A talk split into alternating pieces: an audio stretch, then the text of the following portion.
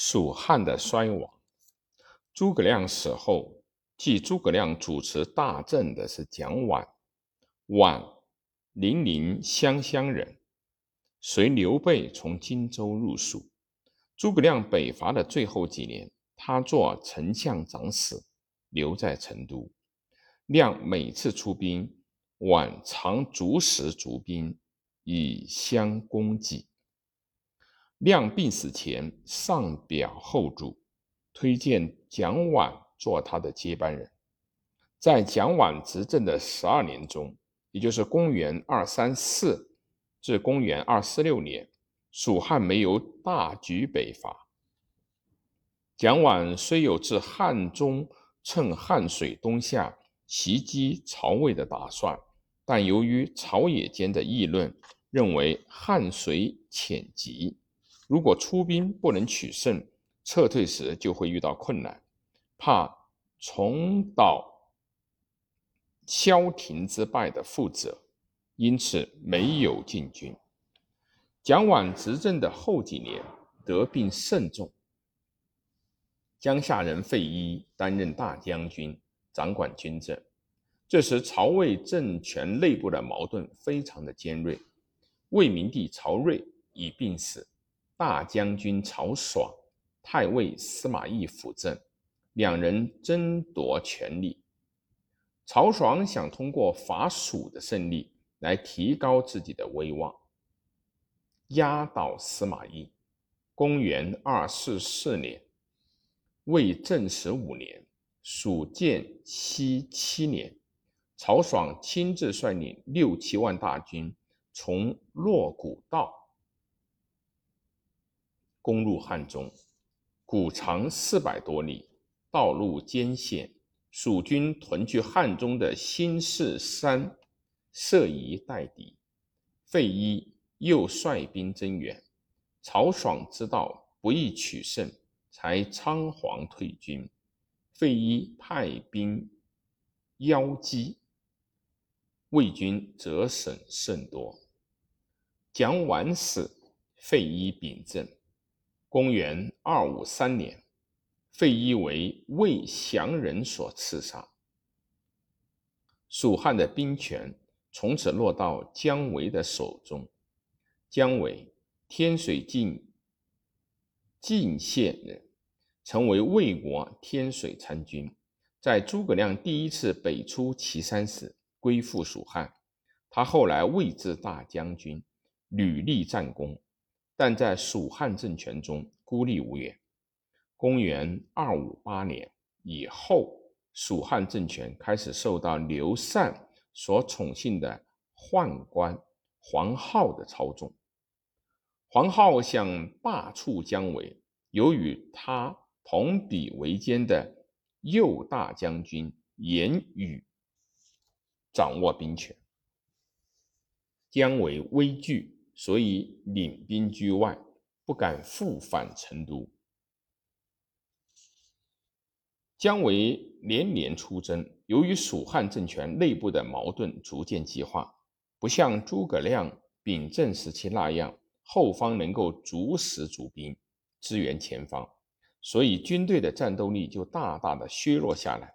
当时全蜀领户二十八万。男女口九十四万，可是带甲将士十万两千，吏四万人，平均九个人负担一个战士，七户家养活一个吏。东吴孙休时派往蜀汉去的使臣蒋许曾说过：“今其业，民皆菜色。”蜀汉人民所受封建剥削的苛重是可以想见的，这个政权也就不容易长久的维持下去。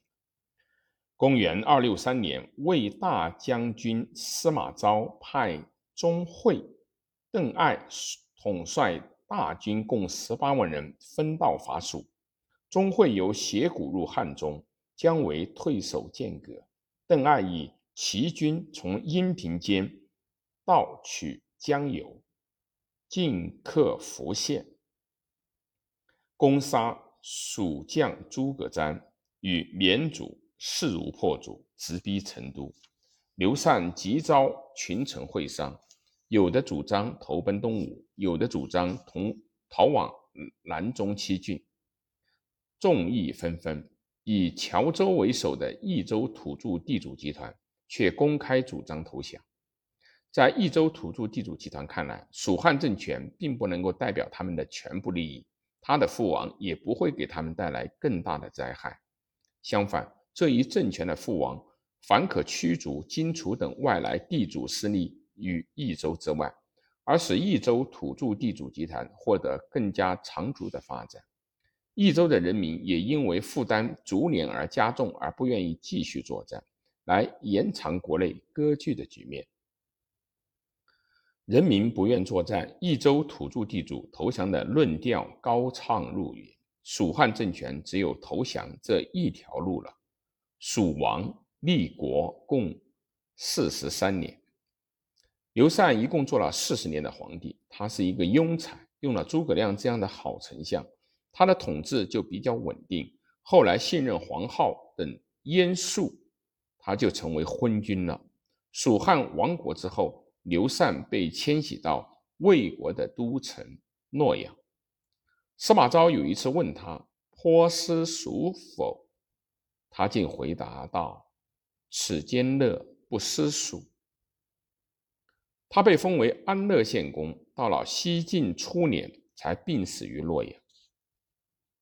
司马昭灭蜀之后，一面为了防范蜀汉政权阮意下的残余势力在益州的再起，甚至与中央闹对立；一面也为了满足益州土著的地主集团主降派驱逐外来地主势力的要求，在公元二六四年，把旧蜀汉政权中非益州籍的重要文武官吏全部召回到中原地区去。给他们官做，因此也可以说，他们的势力已随着蜀汉政权的覆灭而撤出益州了。经过武装的有部曲的非益州籍地主集团撤离了益州，益州土著地主集团却没有经过武装，这对保护他们本阶级的利益来说是不利的。西晋末年。流民进入巴蜀，益州地主就无法抵御，没能像江东世家豪族大地主一样三定江南，其缘故就在这里。